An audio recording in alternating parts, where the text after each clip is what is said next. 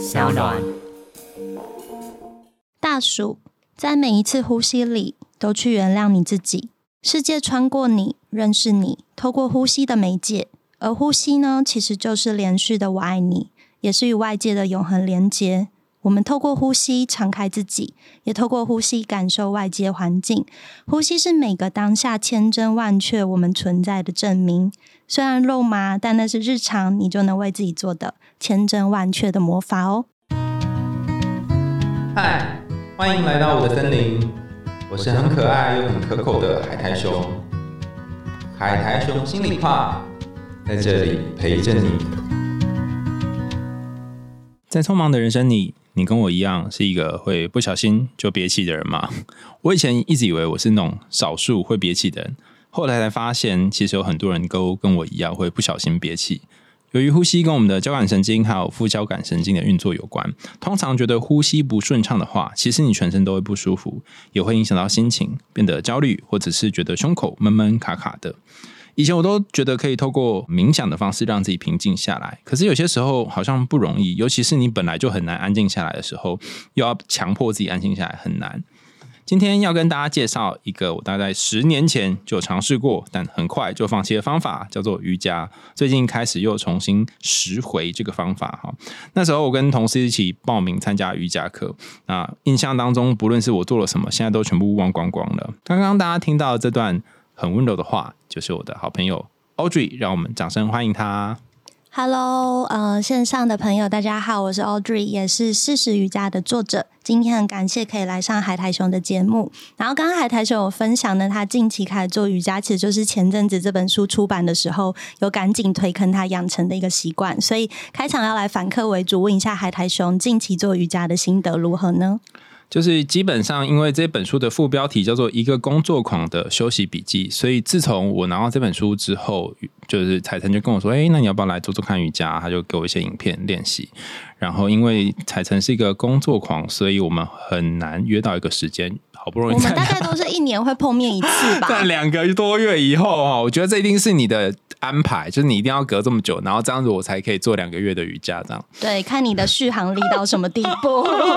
然后做完之后就觉得，哎、好奇怪哦，就是身体都不会变软。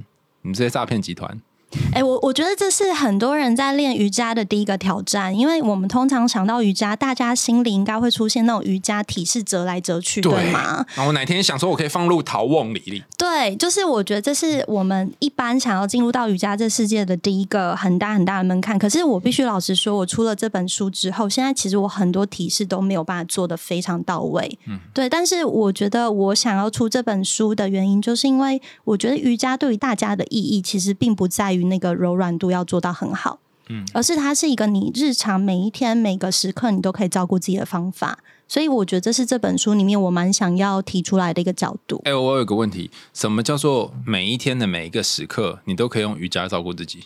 好问题，我我就是之前有跟那个海苔熊分享，就是像我现在写的这本书，它其实是我过去两年做瑜伽的心得。嗯，然后我基本上就是每周做瑜伽，然后做完瑜伽之后，会因此感觉到跟自己的身体更加靠近，然后也会理解，就是自己身体里面其实藏着很多过往没有注意过的情绪。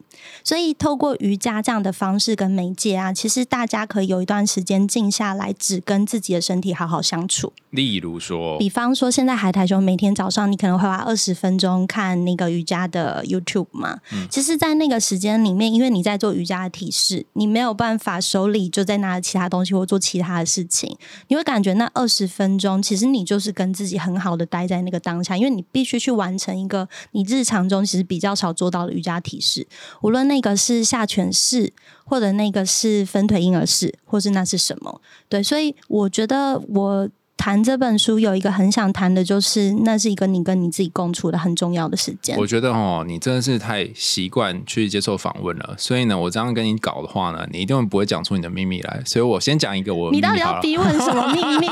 什么不什么部分的秘密？好，就是你你先分享。我讲一下，就是我的感觉，就是刚刚彩晨就说，哦，你就会感受到你的身体的哪一个部分啊，你就会跟你身体的连接啊，感觉很移花嘛，所以到底是什么呢？当时我一开始在看四十瑜伽的时候，你有提到里面你很喜欢的一个姿势叫做下什么下犬婴儿式嘛，什么什么什么婴儿分腿分腿分腿婴儿式，然后。因为很多人听到瑜伽就会说，那我最喜欢大休息室，就躺下来，什么时候不用做的。我也以为我是这个，但我不是因为买来这本书之后才觉得我是喜欢呃分腿婴儿式，是我开始做之后发现，哎，这个真的感觉很不错。为什么呢？在什么时候会有这个感觉？就是每天早上起来的时候，你当然你可能就会不想起床，我啦我啦，我可能不想起床，然后我就会先在床上做分腿婴儿式。哦，那一刻呢，你会有三个感觉。第一个感觉，你会觉得呃，腋下就是呃手呃手臂跟胳肢窝那边会有一个拉紧的感觉。然后第二个感觉是，你会觉得你的臀部跟那个小小腿嘛，不是脚脚底板有一个接触的感觉。然后第三个，你会觉得你的腰好像有个地方也有被拉紧的感受。然后那个时候，你就会觉得，咦？我好像要从一个状态移动到另外一个状态，然后就在那一刻当中，你就会有一个很奇妙的小感动，然后你就起来了。嗯，对于很多人来说，起床这件事情就会赖赖来赖去嘛，我也很常这样。可是当用这种方式起床，就觉得哦，好神奇哦。有，我觉得刚刚在你的描述里面，感觉到你蛮喜欢那样的醒来的方式。瓦利亚，瓦利亚，公，利亚公姐，我我要讲我喜欢的提示吗？或是你讲一个就经验呐，就是你在做这件事情的体验，可能跟你身体连接的体验。我讲那个好了，我我其实有一个非常喜欢的体式，叫做英雄式。嗯。嗯，然后英雄式其实它有英雄一、英雄二、英雄三。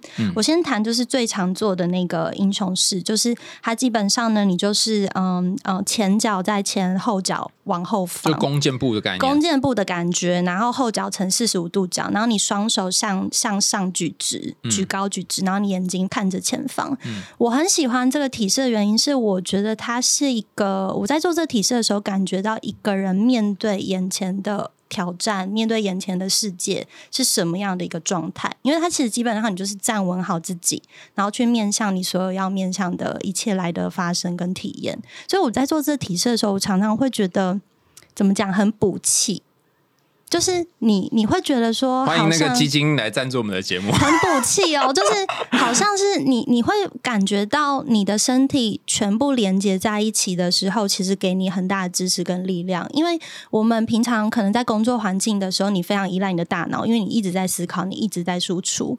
但是我经常在做英雄体式这个姿势的时候，会感觉到我的手指尖。连接到我的肩膀，我的肩膀连接到我的大腿，我的大腿连接到我的脚后跟，就是你的身体其实是一个整体，它并不是分成大脑是一个部分，手指是一个部分，腰椎是一个部分，没有。其实透过做英雄体式，我特别可以感觉到你的身体是一个很完整的整体，然后这很完整的整体，它非常支持你去完成说你日常想要完成的那些事情。怎么支持？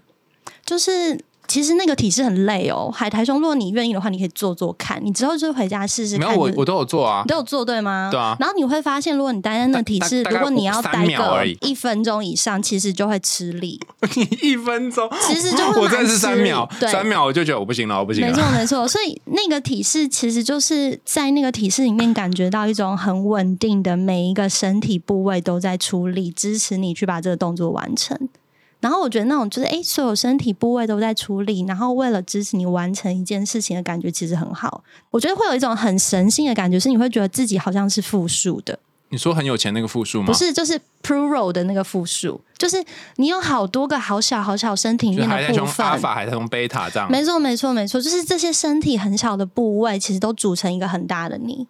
对我我自己在做那个体式的时候，都经常性充满感动。就是我会觉得，好像我那个身体里面有些平常日常中我没有注意到的身体部位，在那个我做英雄体式的过程中，他们全部都集合，让我感觉到我们就在这里支持你。哦，哎，你讲到这个，因为我们节目叫做心理化嘛，有一个心理学的理论，在也是谈跟这个瑜伽或者是正念有关，叫 self compassion，就是自我关爱。那大家说自我关爱，就是跟自己说一些正向的，或是安抚自己的话，然后嗯，疼惜自己的话。但是其实有一个做法是，你也可以疼惜别人，疼惜身边你的你在意的这些人。然后为什么这件事情有效呢？后来他们发现是，当你在关心别人的时候，你跟别人之间会形成某一种连结。这个连接会让你有一种被爱的感觉。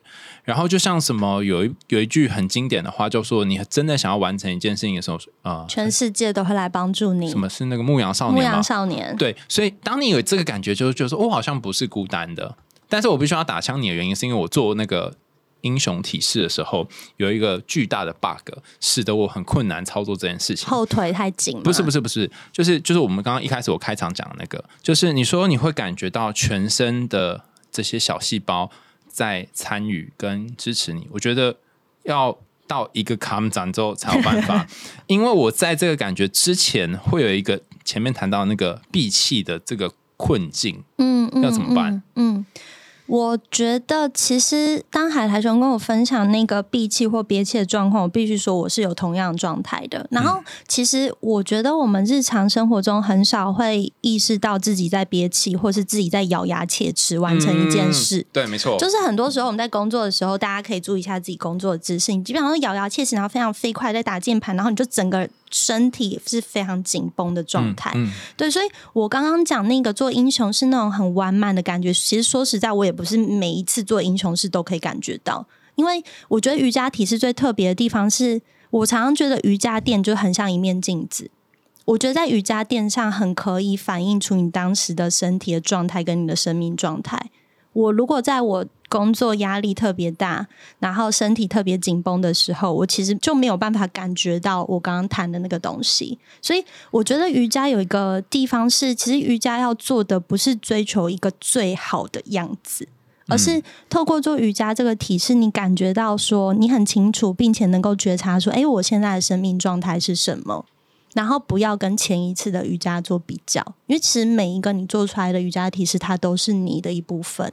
然后它都反映你当下的状态，像是我近期就是工作比较忙碌，然后所以我常常在做瑜伽的时候，其实也会感觉到自己有点不耐烦，因为会很想赶快做完去做别的事。但是当你看到这件事的时候，也不用给自己谴责啊，因为你就是发现了一个自己的状态。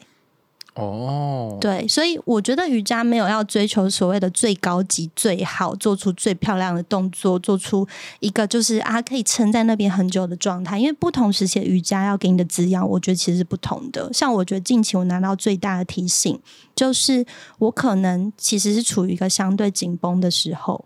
那我为什么要腾出时间每天都能做瑜伽？其实就是为了让我可以好好觉察现在我的生命状态，然后多一点时间是跟自己的身体相处的。哎，我有问题，你从瑜伽的什么地方感觉到你正在紧绷？我觉得有几个点大家可以观察，就是当你做瑜伽进入到很专注状态的时候，你不会留意到时间，你也不会算，你不会特别算说哦，我现在撑在这边五秒、三秒、一秒，我要赶快去下一个动作。不太会，你会你会就是很沉浸在那个过程里。诶，对我好像有时候也会这样。对对对，但它不是每次，它就是流星一样。对对对，它就是有时候你会进入到一个很 很瑜伽心流的状态，但有时候不会，有时候你就觉得说天啊天啊，我这个我现在做的这个瑜伽体是，就是我要做完这一轮要二十五分钟，那我等下下一个怎么办？那通常这样的时候就是人没有在当下。嗯，对。那我觉得人没在当下也没什么，因为我们很经常没有在当下。没有，有有一句话我觉得很酷哦，就我也是之前听一个就是在教冥想老师。说的，他说：“当你意识到自己没有在当下的时候，此时你已经在当下了。”哎，对，没错。所以这样其实也蛮好的。对啊，你意识到说：“哎，我没有在当下”，你就立刻把自己拉回到当下。当然，这样蛮不错的啊。对，所以我觉得瑜伽其实就是这样调整的过程。我自己在做的时候，那个闭气很困难不见的原因，是因为我要维持那个动作，可是我要好好呼吸，然后我没有办法让两件事情同时发生。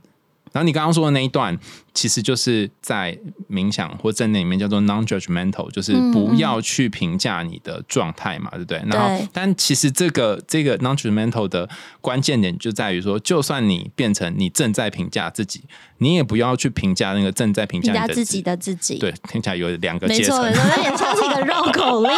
其实，其实瑜伽也很常讲，我在书里有写，就是说，嗯。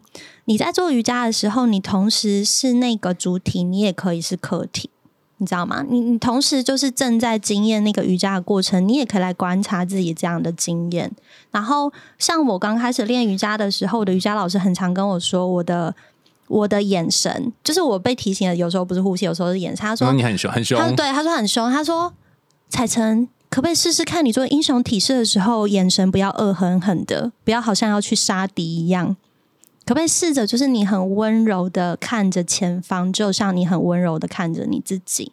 然后我我觉得那个是反而是提醒我说，我好像很多时候做很多事情，我都有那种咬牙切齿的心心情。嗯然后透过做瑜伽的时候，提醒自己，有时候你很温柔的去推进一件事情的发生，那件事情也能有所完成。你没有一定要就是咬牙切齿的做每一件事情，绷着呼吸做每一件事情，事情才能完成。你相不相信这件事？所以我觉得对我来讲，有时候那个心得或体悟，其实在这边。那你有因为开始做瑜伽之后，因为我认识你很久了嘛，这段时间以来，然后你都一直是工作狂啊，但是你你说那种很硬的，或是很撑着去做这些事情，跟温柔去做这件事情，有没有什么例子可以让大家比较感觉一下说大概是长什么不同的样子吗？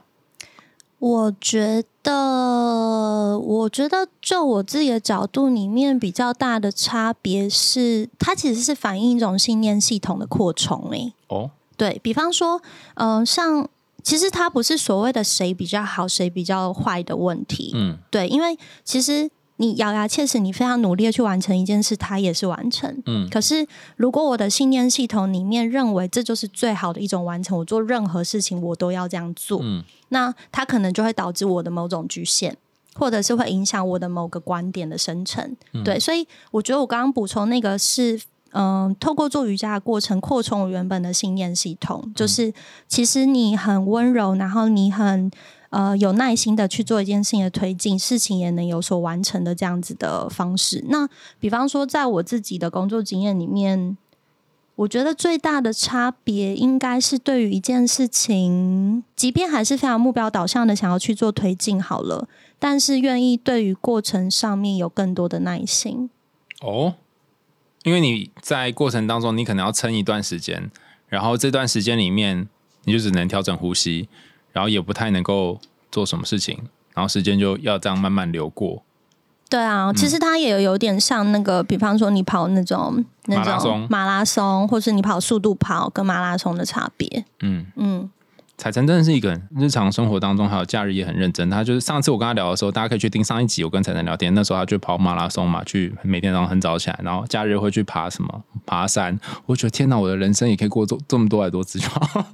可以啊，你很多才多姿哎、所以你看哦，刚刚那一刻，就是我就发现，哎、我好快就跳入我跟你的比较，对不对？对，然后但我就有发现说，哦，我在进行我跟你在做比较这件事，嗯，对嗯所以这样就好所以你就好一点点又回到了当对对对，就觉得哦觉察 OK OK，这样这样这样也可以，这样也可以，这样子。对对对，我记得你在书里面有提到说，有一段在讲疼痛这件事情，嗯，然后嗯有一个动作是要你去踩，就是这踩下去，然后你会脚底会疼疼痛到哇哇叫。老师跟你说，哎、刚刚那个痛的感觉是怎么样？这老师也真是很贱呢、你就已经在痛了。他说，那你这个痛的感觉是怎样呢？对啊，我你看我在书里面写说，当下我在心里尖叫，这这就是我的感觉，我就这么痛。对啊，那这样子就好了嘛？就是你一直尖叫，然后觉得很生气，然后就结束了嘛？哎、我我我觉得老师的那个提问超有意思，因为我们那时候是在做一个有点像天堂路的练习，反正就是拿着那种就是那个石子，然后就是要踩在上面走十分钟说钟，石头哦，有点类似石头的材质，嗯，然后在上面走十分钟这样子。然后因为我我觉得我的那个脚底基本上就蛮敏感的，所以我是非常非常痛。然后我觉得老师的提醒比较像是说，嗯，通常我们觉得跟判断这件事情很痛的时候，你下一秒你就觉得说，啊那我赶快离开，我不要做这件事了。嗯，但他说，人的所有的感觉，其实他某种程度其实都是中性的。嗯，对，然后你先去观察说，哎，好，我现在觉得很痛，对吗？我觉得其实哪边比较痛，然后这个痛的感觉，我有没有办法透过调整一点点我踩踏的方式，让它比较不痛？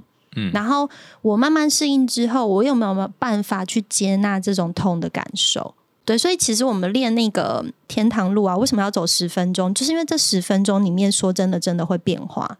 你刚开始踩上去的前两分钟，真的就是很想要尖叫，我就是一直在原地那种无声的尖叫，这样啊这样子。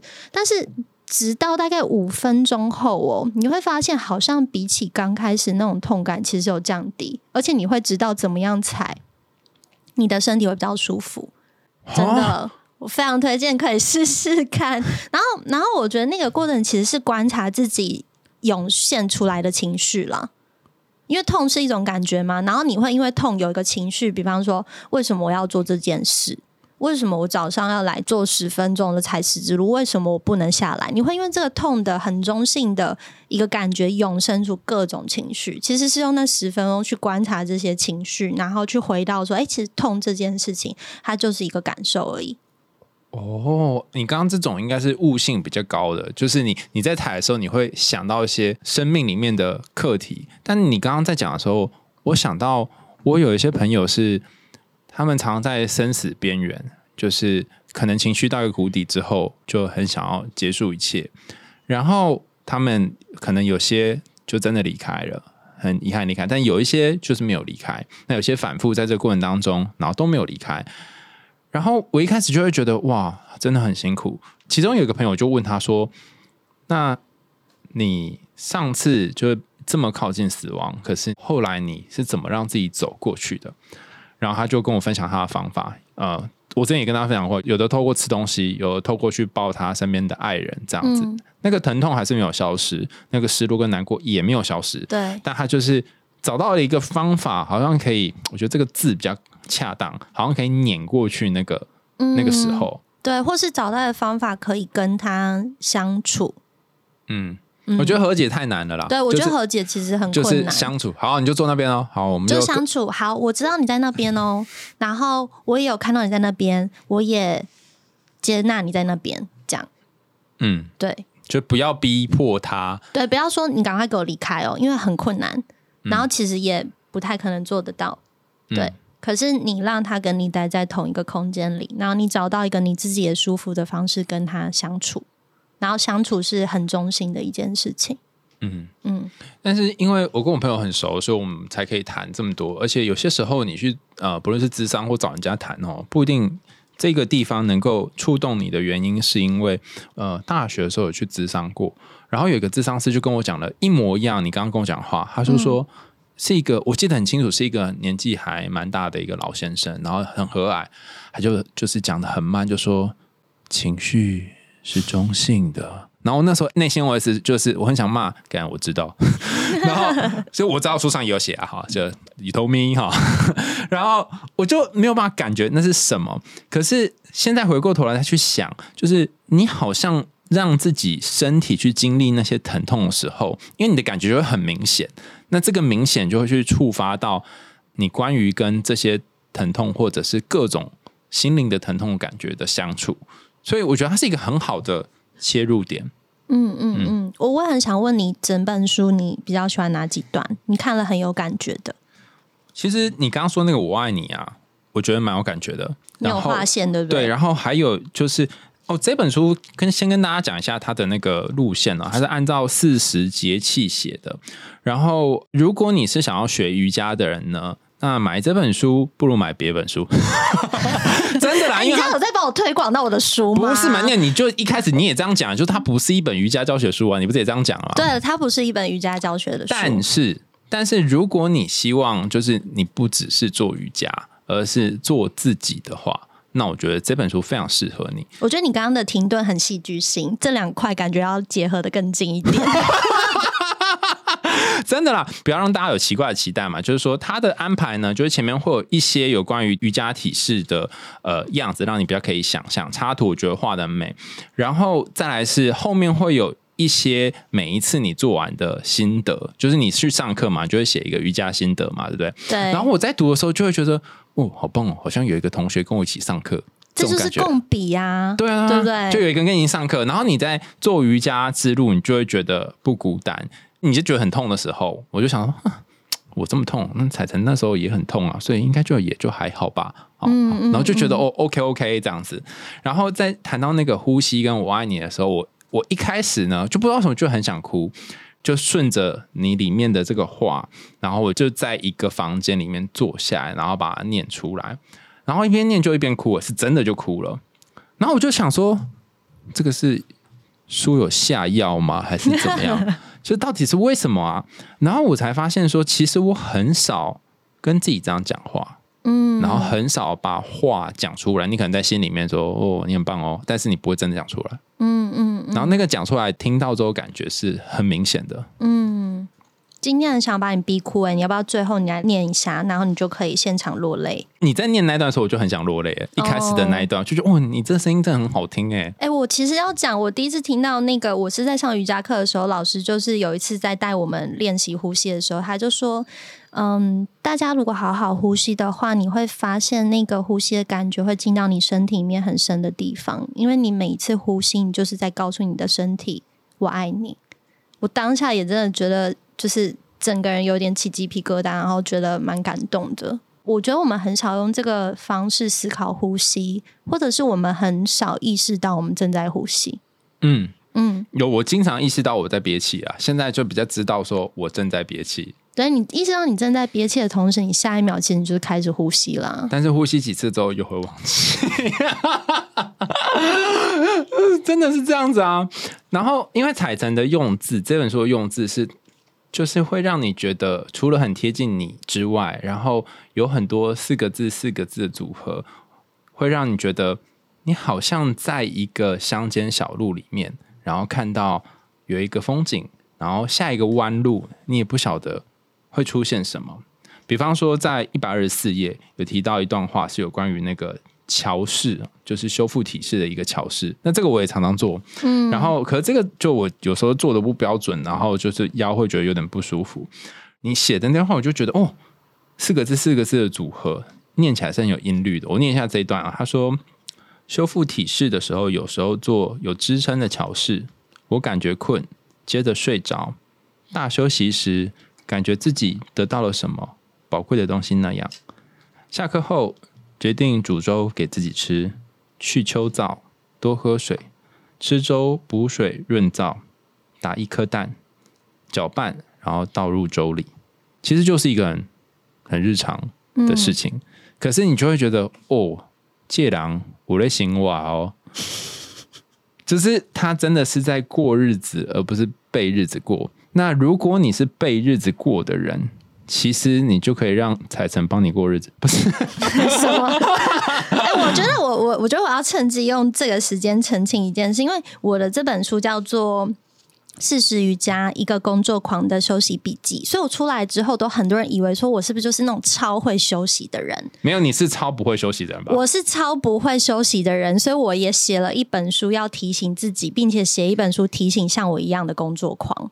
就我我写这本书的时候，我做完瑜伽的时候，通常都觉得自己的那个休息的能量跟状态很好，所以我才会想把这些话记录下来。因为我知道，总有一天当我没有办法好好休息的时候，我只要看这些段落，我就能提醒自己回到那个我曾经享受过的休息的现场。对，所以就是。很想澄清，就是其实是因为就是正在练习休息这件事情，然后希望可以把所有很好的休息的方法记录下来，所以才写了这本书。对啊，就是大家都说我是爱情专家，好像我爱情很厉害，不是，就是因为我不厉害，所以才写这么多嘛。就是每次写之后，就会提醒自己说，哦，原来是这样子哦，然后写写就就忘记，所以再回去再看一下。比方说，你刚刚讲那个平静这件事情，就是在一百六十二页说，瑜伽是为了修炼平静。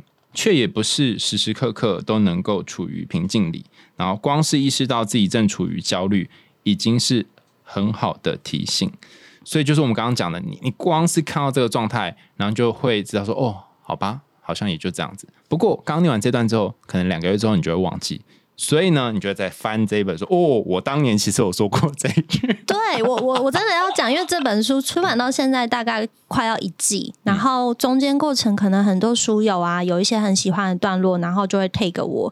我有时候收到的时候，都会觉得也得到了关于当时当刻的提醒、欸。我也会有点忘记说啊，原来我去年在这个时间点，我的体会是这样。所以有时候我觉得那个生命的状态，其实有时候也蛮你知道旋回往复的。所以这些提醒，我觉得都是整理起来，然后觉得应该对大家都会有一点帮助的东西。而且，就是写这种很温暖的句子的人有很多，可是可以像彩晨写的这么朴实的人却很少。就我在念你的这些句子的时候，其实不只是看到句子本身，然后你就像是一个在里面说话的魔镜嘛，这样看起来 是坏皇后，就在这边讲话，然后。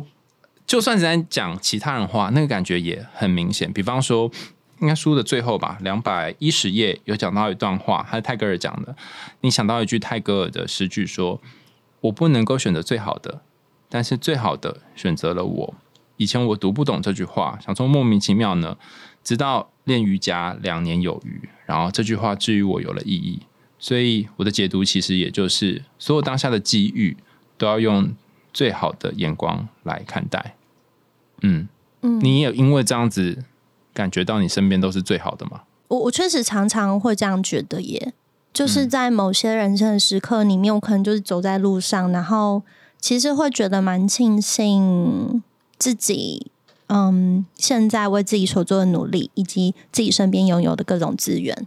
这些资源，无论他是我的朋友，或者是我的工作，或者支持我的家人什么的，对啊，所以我觉得，如果你用其实自己拥有的东西很多的角度来看，其实会觉得蛮满足的。嗯嗯，而且我平常如果在看文字或是在工作的时候，其实很难想到这个。可是很奇怪，在做瑜伽的时候，那些提示也没跟你说你要开始呃感谢上天哦，都没有。但是有一些感受就会不知道从哪里就吸附到你身体来。我跟你说，我觉得是因为那是一个我们用身体感觉的时间。什么意思？就是你没有在用你的大脑一直要思考，嗯，而是你你就因为我觉得身体的感觉其实很原始，嗯，就是嗯，那那个讯息它就是你收到的时候，它很直接进入到你身体的血脉里头，所以那个东西如果你得到了之后，其实你会记得一阵子。哦，就他跟你说好，我现在看到 A 点，然后我判断出我要得到一个体悟的那个路径是完全不一样，它跟大脑的思考是不同的。哦，所以很多时候人家会说，哎，这个东西好像寄到我的身体里。我觉得瑜伽有时候就像是这样，因为很多人都说身体是有记忆的嘛。嗯，然后呃，也有一些认知神经科学家在想说，我们要怎么样让我们的大脑做一些改变？他们发现，当然你做。谈话的方式是可以的，但是透过身体的调整，因为你身体的感受也会传递到大脑，所以你会有一些不同的感觉。对，就觉得路径是不一样的。对啊，我觉得你殊途同归。而且如果你之前就是谈过很多次，跟别人谈话很多次，但是对你帮助是小的话，我觉得瑜伽是一个尝试的方法。然后最后有一个是我自己很想问问题啦，因为你在书里面封面就是这只是虎吉嘛，你家猫，没错。嗯，然后还有一个看起来黑黑的，我一开始以为是眼镜。哎，其实有一点像哎，对，其实是花生球，就是花生球，花生球就是那个按摩筋膜用的嘛，是吗？没错，没错。然后那个我我很喜欢你书里面一直写到，就是每天你们在呃上课前就会有一个花生球时间，对，那个也蛮蛮有趣，就老师都会讲说啊，大家可以补气呀，干嘛？对对对对。那我想知道你跟虎吉在家里面一起做瑜伽的时候都怎么办呢？因为我觉得，我觉得虎吉真的是，就是真的是跟我的生命连接很深的一只猫哎，没想到今天还是有办法分享到虎吉。嗯 呃，虎吉是我养的一只橘猫，然后嗯，通常我在做瑜伽的时候呢，就是虎吉可能也会懒洋洋的躺在旁边。下次我我有说他也会开始做，没有，它就懒洋洋的躺在旁边这样子。因为我我现在通常做瑜伽的时间就是每天早上大概七点到八点这个区间这样，然后那时候猫也醒了，所以。但其他家里面的人呢，室友可能还没有醒，所以我其实蛮喜欢那样的时间。不知道大家有没有这样的经验？就是你很早起，然后虽然那个时间其实也有很多人醒来了，但对于我的体悟，就感觉说，哎，好像好像只有我醒来，然后我跟我家的猫醒来，然后我们两个就是待在一个房间里面，我很认真的在做瑜伽，跟我自己的身体相处，然后我的猫呢，懒洋洋的坐在旁边，什么也不做，看着我的所有的行动。对，所以。我觉得那个画面不知道哎，对我来讲，我自己也也也蛮享受这样的时间的。好，我觉得我连享受快乐对我来讲都有点困难对，因为我我看到你原本的那个访纲里面，你其实是问说，怎么样不把这样的时间视为浪费时间，是不是？就我回家都会看布娃，然后跟布娃玩。然后它跟虎吉是非常不一样的猫，它就是非常非常懒惰的猫。因为虎吉它虽然懒洋，但还是有时候跳来跳去干嘛嘛。嗯那它没有，就是不不啊，它大部分时间就是像个老僧一样，就坐在那里，很入定，然后就一天就这样过去了。OK OK。然后然后不然就躺躺在它的窝里面。然后我常常要看它，很像探监，有没有？就是要把它从窝里面拉出来，然后看它，然后玩它一下，然后刚刚就是看着它之后，然后它就会呆呆呃这样看着我。然后大概不到一分钟，我就很很害怕浪费时间，嗯，然后我也会很害怕浪费他的时间。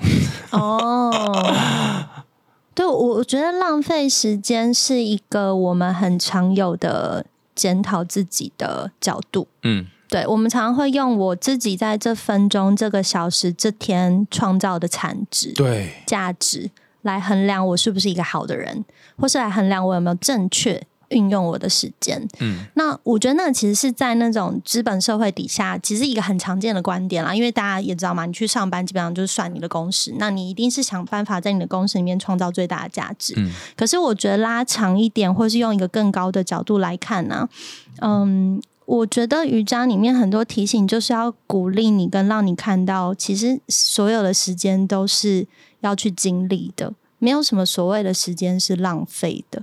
哦，对，其实很多时候那个时间是你为你自己做的刻意的安排，这就是你与你家的猫咪的时间，然后你可以好好经验你跟它一起相处的这个时间的波段。然后那那那个罪恶感怎么办？你说就是觉得自己好像浪费了时间你跟虎吉玩，你可能会觉得很开心，嗯然后这也是你刻意的安排，那后面可能会有个罪恶感啊，我什么还没做，什么也没弄完。哦，我我觉得这种就是乍看看起来你没办法衡量它的产值的时间呐、其实它都是要支持你有一天你要去做有所产值的事情的养分。哦因为一个人不可能，我觉得一个人不可能二十四小时处于高产值的状态，我们也不应该这样要求自己，因为人就不是机器嘛。嗯对，所以我如果用一个就是在这个论述角度下面的观点来看，其实你人生中要有各种不同的时间，比方说无所事事的时间、高产值的时间、与猫相处浪费的时间，这些时间都是为了让你整个人偷偷加起来的时候，你可以在你想要去完成很高产值的事情有所完成的时候，你也真的有那个养分，因为你不可能人生一直输出没有输入啊。其实你跟猫哦相处的时间是一个，我觉得是一个超好的输入时间，那是你滋养自己、你照顾自己的时间点。所以，如果其实大家最终还是很在乎我的输出要很多的话，那你就要想啊，我有输出，我一定要有输入。就是你没有东西进来，你要拿什么东西出对啊，去然后你一直没有输入，你一直给出去，你觉得有一天一定会耗竭你自己，然后你就会处于一个很受害的状态。然后你就会开始抱怨哦，我怎么这么惨、啊？对，你就开始想说，我为什么要一直给，一直给？但是其实我觉得，就是拉回自己身上来看，你一直想说我为什么要一直给的时候，这时候其实就是你要回头给自己东西的时候。那你就要去想，那什么东西会让我觉得我有获得？嗯如果跟猫相处的时间，你看着它很开心的懒洋洋躺在那边，你就会觉得说，哇。感觉好好哦，嗯那对于你来讲，就其实是一个获得的时间啊，那其实不是浪费时间。嗯你得到了一个很深的养分，只是你没有办法用传统世俗框架说，好，我得到了就是三百能量值，你只是没有得到这个东西而已。但它对于你来讲，它一定支持你到了很深的地方。我们前阵子有讲到那个两个樵夫的故事，就是有有一个樵夫是他工作到一半之后，他觉得不行，我不要做，我不要做，我要躺平了。然后，但他因为他的这个躺平跟休息，所以他的人生反而有新的转换。嗯，然后另外一个樵夫，他觉得很奇怪，为什么老樵夫都可以砍到比较高质量的柴？然后他后来发现，原来另外一个樵夫，他工作时间虽然没那么长，可他晚上都会磨斧头。哦，所以你刚刚讲这就像是我们有时候需要休息，有时候需要磨斧头，看起来没产值的事情，才是最高产值的事情。对啊，如果我们用产值这个角度来看，然后我觉得偶尔要跳出产值的世界。嗯，就享受在那一刻的时间。对啊，因为瑜伽也常常会讲说，就是很多时候你光是存在就已经非常美好了。嗯，你没有一定要完成什么才能成为美好的人。大家可能在线上听我跟彩晨在讲话的时候，我不知道大家有没有这个感觉啦。那因为之前马克访问我的时候说啊，你每次在访问不同的人的时候，你会想着接下来要问什么，要回应什么。可是我坐在彩晨对面啊，我就看他的脸，然后看他的眼睛，然后讲那些话的时候，其实你心里面会有一种感动，就是这个人他是认真在过日子的那种感觉。如果你已经遗忘认真过日子怎样很久的话，那你可以找这一本《四十瑜伽》来看。啊，你不用做太好也没关系。真的，真的，我真正要跟大家自首，很多瑜伽体式我真的还做不到位。然后，所以，所以那个书出版之后，就有会收到一些单位的邀请，说：“哎，可不可以请彩晨来做一些瑜伽动作啊？我们来做一些下犬式的示范。”我都跟我们家的很神力的宣传说：“请帮我推掉，因为我没有办法做出那些动作的很标准。”所以，我真的要跟大家说，我觉得这本书确实就像海苔熊说的，我不是想要来教大家做出一个个漂亮与标准的瑜伽动作。然后我觉得我真的是希望说，诶，如果大家是很很努力在工作，或是很努力在追求自己人生目标的同时，透过这本书的一些方法，帮自己找到一些休息的空间，然后让大家能有这样的时间，是感觉跟自己好好的在一起的。嗯，那由于刚刚跟大家说这本书呢，它是一个工作狂的休息笔记嘛，那刚才陈也说它是。本共笔，所以我觉得编辑安排的也非常好哈。就是它除了前面会每一个章节的一开始就是不同的节气会有一个留白之外，在每一个章节的最后也会有一小块留白。我我我自己的那一本，因为今天刚好没有带，就是每一篇我后面都有写我做那一天才曾做的那个大概的几个姿势的时候，我的感觉是什么？哎天哪，你要分享给我吧，所以你就会。那一本就现在在制作人那里吧，不知道去哪里。赶快找出来，赶快找出来，跟更多人分享。所以你就会发现，说你不只是看他的笔记，你也在去记录你自己的笔记。嗯，然后因为它是一年的嘛，所以明年你在做的时候，你又可以用另外颜色在写，然后就有不同的样子。所以它不只是一本书，它还是一本笔记书。嗯，真的耶。对啊，天哪！你为它开发出新的应用方式，因为我不是这样用的吗？我之前我是第一次听到这样用，对，所以我觉得这是一个蛮好的用法耶，就它就年年可以更新啊。哦，对啊，然后而且因为刚刚说我们俩都忘记自己当时讲的话嘛，所以所以你几年之后就都看一下。就是二零二零二二年的时候，还要标注年份，二零二二。对他那时候有说过这句话，哎，那个人是谁说？哎，竟然是我哎！对啊，搞不好还有机会被过去的自己拯救哎。对啊，对啊，所以就是你可以在每一年的春夏秋冬，然后留下你的笔记，然后让今年的你去拯救明年的你。哦，我很喜欢这个用法。我之前还有开发出一个用法，我跟海棠兄分享，就是你可以翻到就是你出生的那个节气。那我怎么知道我出生节气是什么时候？没有啊，它就是国历啊，所以比方说你几月几号出生，就翻翻到最近的时间点。那这样哪里有一个最近？哪里没有没有写国历啊？有啊，十一月二十。你说目录没写在那个？对对对，下面没有写。后面最接近的应该是小雪。小雪听起来好浪漫哦。对，然后你就你就可以看小雪的那一期的京剧，给自己一些提示。好，海苔熊就念这一句吧。来念这句当做结尾。小雪这个哈是国历十一月十一、十二、十三日，先有觉察就能调整，于是开始不同。瑜伽本是如此，跟人生一样，没有什么好怕的。既然看见了，就能改变。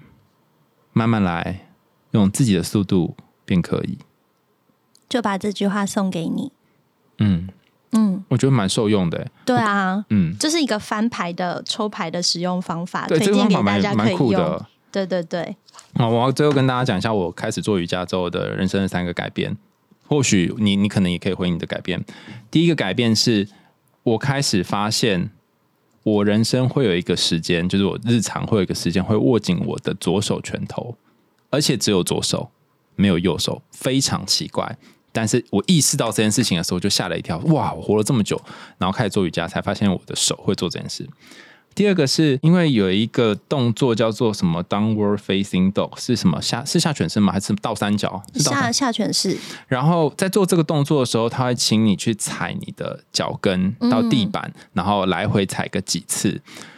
然后每一天早上，我就会获得前一天的早上的我的提醒，因为前一天你踩这个姿势之后，隔天的早上你就会觉得你的脚跟的那个筋好像有酸痛的感觉，然后我就会觉得好棒哦，我获得了昨天的我给今天的我的礼物。嗯，你看我讲这句话，我就会很想哭，蛮想哭的，现场弥漫着一股想哭的气氛。对你就会觉得。这啊，昨天的我竟然这么有远见啊！对，或它也有点像你，你留在自己身体上给自己一个 memo。嗯，然后第三个改变就是我们在今天节目开始说的，就是你就会时时刻刻注意到自己在闭气。嗯，然后你就会在让自己呼吸。对啊，就像你刚刚抽到的那一句啊，如果有觉察就能调整啊。对啊，那你呢？我去上瑜伽课的时候啊，那时候老师给了我一个单子，就要上面写说为什么想来做瑜伽。嗯，然后我就写说，因为我想要对我的身体有更多觉察。嗯。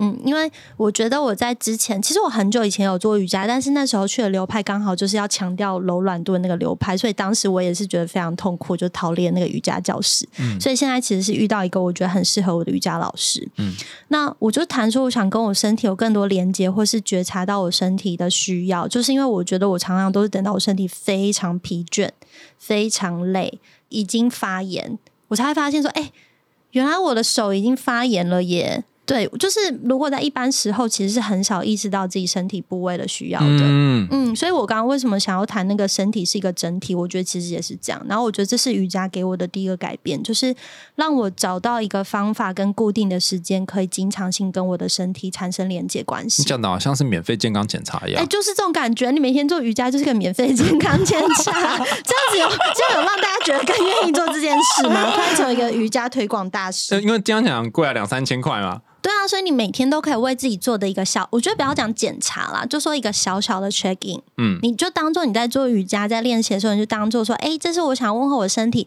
嗨，你今天好不好呢？的一个时间点，嗯，很多很多老人家都会说，我自己的身体状况我清楚了，你真的清楚吗？